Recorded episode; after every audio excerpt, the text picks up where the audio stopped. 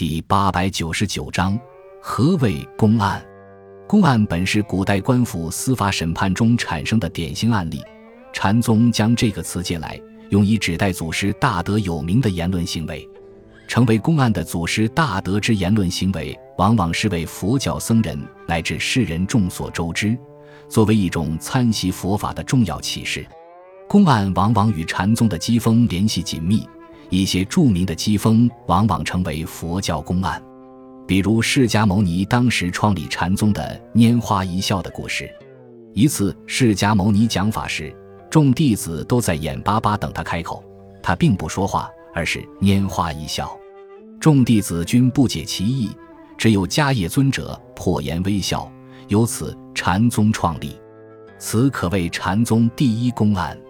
后世禅宗弟子往往以此故事开始对禅宗的初步理解。另外，还有非常多的佛教高僧的言论、行为、经历都成为了佛教的公案。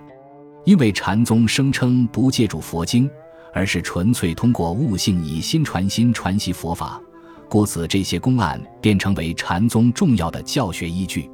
随禅宗发展，公案也出现多种多样的形式，具体有登录、语录。年古、宋古等，另外，公案也不仅局限于禅宗，其他宗派也多有使用。